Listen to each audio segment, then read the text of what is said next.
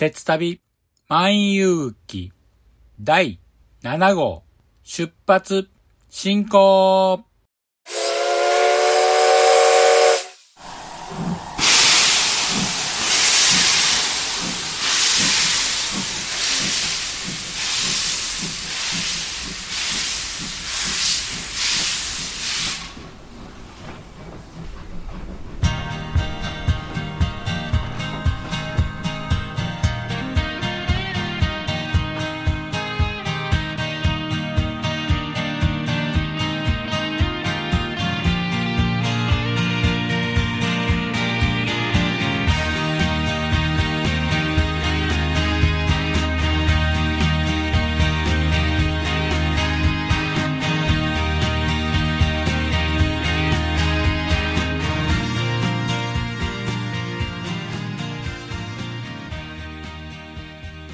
毎度ご乗車ありがとうございます。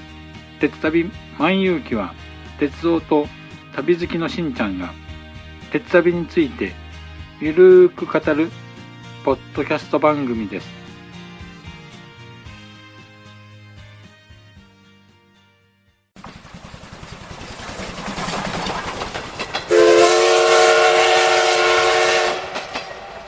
鉄旅万有記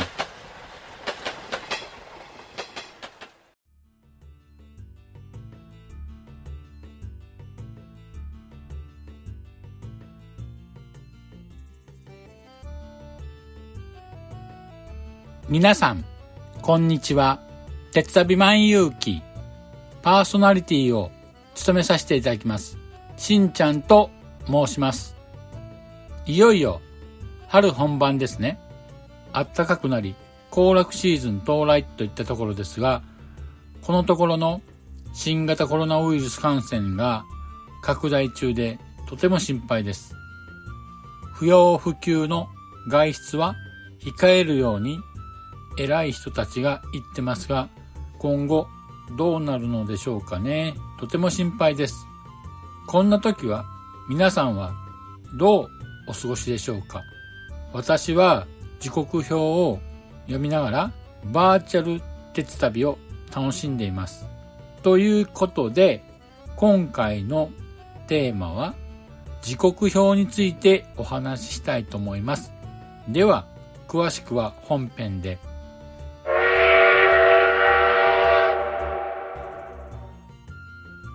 さて、皆さんは列車で旅をするときはどのように旅のプランを立てますか？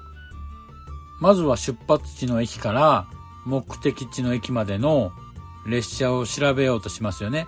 そこで列車の出発時刻や到着時刻は大事ですよね。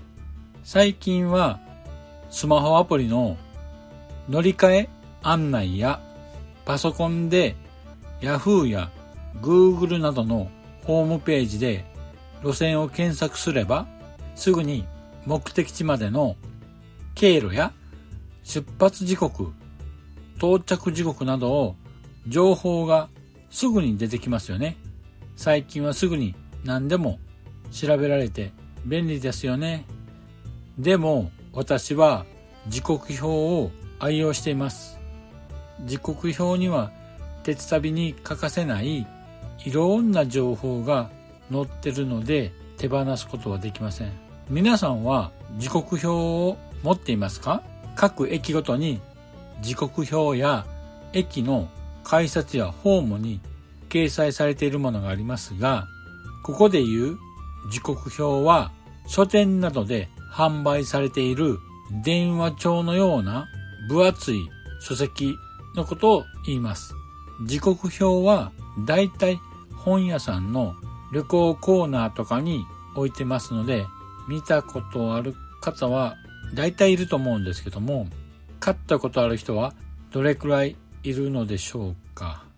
時刻表は毎月発行されていまして、現在 JTB パブリッシングが刊行している JTB 時刻表と交通新聞社が刊行している JR 時刻表の2種類があります。まずは JTB パブリッシングが刊行している時刻表には B5 サイズの JTB 時刻表お値段税込みで1205円のものが月間であります。他には A4 サイズの JTB 大きな時刻表お値段税込み2090円こちらは年1回発売されます。あと、旅行などに携帯が便利な B6 サイズの JTB 小さな時刻表お値段税込み715円が年4回発売されます。次は交通新聞社から刊行されている時刻表について説明します。まず B5 サイズの JR 時刻表お値段は税込みで1205円となります。こちらは毎月発売されています。あと、旅行などに携帯に便利な B6 サイズの全国版コンパス時刻表お値段税込740円と B6 変形サイズの小型全国時刻表。お値段税込620円。こちらは毎月発行されています。あと文字の大きな時刻表。文字の大きさが1.5倍に大きく表示されたものが B5 サイズでお値段税込1080円で年4回発売されます。あと、エリアごとに時刻表が発売されています。例えば、北海道時刻表だとか、マイライン東京時刻表、中部編時刻表や西日本時刻表、中国版ポケット時刻表、九州時刻表など数々いろいろなエリア限定の時刻表も発売されています。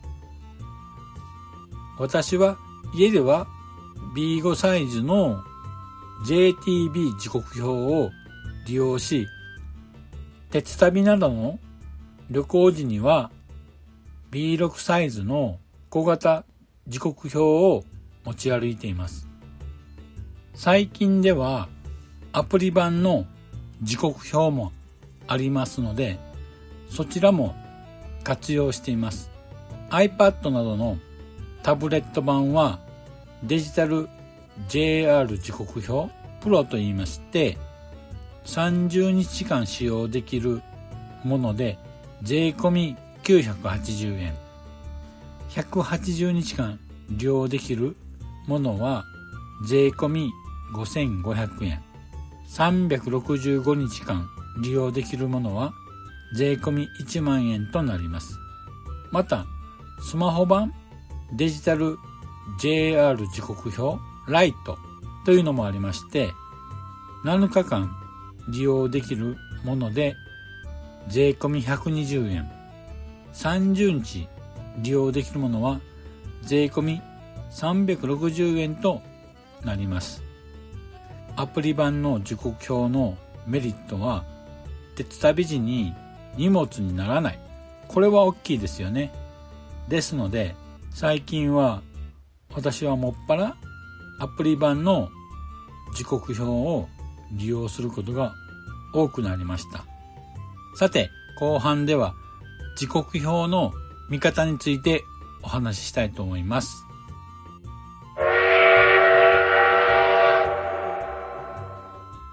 まず時刻表は基本的に列車の時刻が掲載されています。しかし他にもいろいろな旅に関する情報も載っています。例えば関東カラーでいろいろな特集記事があり、観光案内、駅弁情報などが載っています。それに、それに検索用の地図？これは日本地図に路線と駅が細かく載っています。その他、駅の構内図やニュース、JR のお得な切符、また営業案内などが載っています。これを活用して旅のプランを立てるのもまたいいと思います。では早速時刻表の見方について説明したいと思います。時刻表を初めて見る人には数字がずらずら並んでいてよくわからないと思いますが簡単に説明すると縦軸には各駅の発着時刻が書いてあります。横軸には運行される各列車が書いてあります。まず、ページの一番上には列車番号と列車名の項目があります。新幹線や特急、一部の列車には列車名や号数が書いてあります。この列車名や号数を前もって乗る予定の列車名や号数を確認しておくと切符を買ったり列車に乗る際に迷わないで済むのでとても便利です。ぜひ旅の際には控えておくとか覚えておいてくださいね。列車名の下の段には始発駅名、列車構成ですね。が記載されています。列車構成とは指定席の有無などが記載されています。続いてその下の段には各駅ごとの発着時刻がずらずらっと掲載されています。この発着時刻なんですけども4桁ないしは3桁の数字が並んでいます。例えば735と記載があればこれは午前7時35分を表しています。また2243と書いてあれば午前10時43分となります。あとですね、カタカナの0という字が書いてあるんですけども、これは列車の通過を表しています。なので、この駅には列車は止まりませんよという意味です。他にも縦の二重線、これは他路線からの経由を表しています。これも同じように停車をしないので注意が必要となります。ページの一番下には終着駅と到着時刻が載っています。また、長距離を運行する列車の場合は、複数のページにまたがって記載されている列車もあります。その場合は、一番下に次の記載ページという項目があってそこには数字が書いてあります。続きはその数字のページを開くと確認することができます。では実際に例を挙げながら列車の時刻表を調べてみたいと思います。時刻表にはカラーページに載っている作品地図があります。まずこれを開き、出発地と目的地を確認します。例えば今回は出発地を東京駅、目的地を島根県の出雲市駅とします。ですので、関東地区の地図を開き、次に中国地方地図を開き場所を確認します。出発地と目的地が見つかったならその間をつなぐ路線をたどっていきましょういろいろなルートがあると思いますけども今回は東京駅から島根県の出雲市駅までなので東海道新幹線山陽新幹線で岡山駅まで行き岡山駅で在来線特急に乗り換えて白尾線と山陰本線を通る路線が乗り換えも少なく早そうなのでこのルートで行きたいと思います。では今回使用する路線と乗り換え駅が分かったので列車の時刻を時刻表で確認していきます。作品地図上の利用する路線の上に小さな数字が載っています。この数字が各路線の時刻表の掲載ページを表しています。該当する路線のページをまず開きます。時刻表は左から各列車の各駅ごとの発車時刻が時間の流れに合わせて並んでいます。乗車希望の時間までページをめくっていきましょう。例えば今回は出雲市にお昼過ぎに到着するように列車を探してみたいと思います。まずは目的地出雲市駅の到着時間を探しそこから乗り換え駅の岡山駅まで逆に辿っていきたいと思います。出雲市に13時7分着のヤクモ7号があります。ヤクモ7号は岡山駅を10時5分発となります。次に乗り換え駅の岡山駅を出発時刻に合う東海道山陽新幹線を探していきます。同じように東海道山陽新幹線を選んだ列車を逆にたどり東京駅発の列車を探します。この時刻が東京駅を出発する時刻となります。岡山駅を9時46分着ののぞみ5号があります。のぞみ5号は東京駅を6時30分発となります。これはちょっと朝の時間が早いので到着時刻を1時間遅らせて再度時刻表を検索してみます。そうすると出雲市駅を14時12分着のヤクモ9号があります。ヤクモ9号は岡山駅を11時5分発なので、岡山駅を10時48分着ののぞみ11号と連絡します。のぞみ11号は東京駅を7時30分発となりますので、これだと出発時刻ちょうどいい感じなので、これで決定です。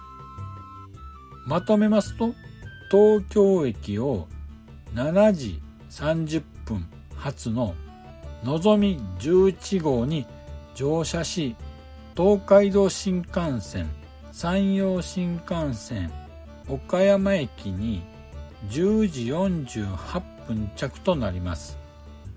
岡山駅では在来線特急に乗り換えます。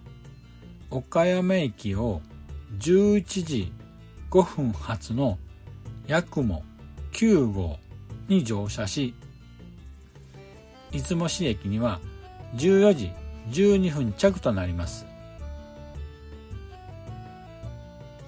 列車を乗り換えるプランを考えるときに気をつけてもらいたいことがあります。それは大きな駅での乗り換えの場合は時間がかかるのである程度余裕を持った乗り換え時間が必要となります。できれば時刻表に掲載されている主要駅の構内案内図を参考にするのもいいかと思います。だいたい乗り換え時間が書いてありますので、それを参考にし、プランを組むのがベストだと思います。さて、いかがでしょう？ざくっと時刻表の見方、使い方を説明しましたけども、お分かりいただけたでしょうか？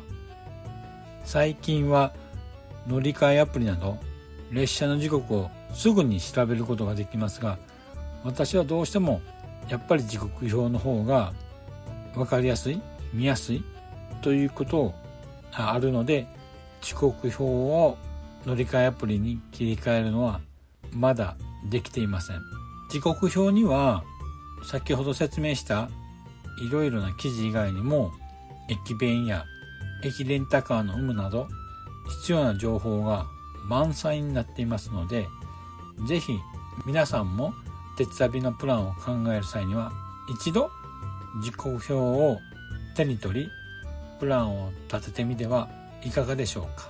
いつもより違った鉄旅のプランが出来上がるかもしれません。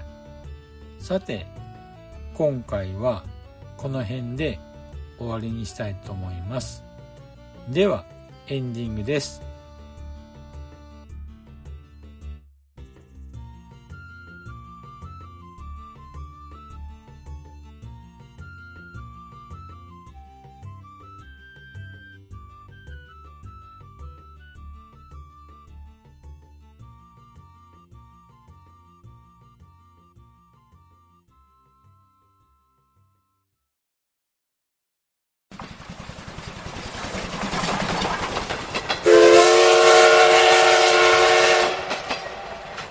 旅万有記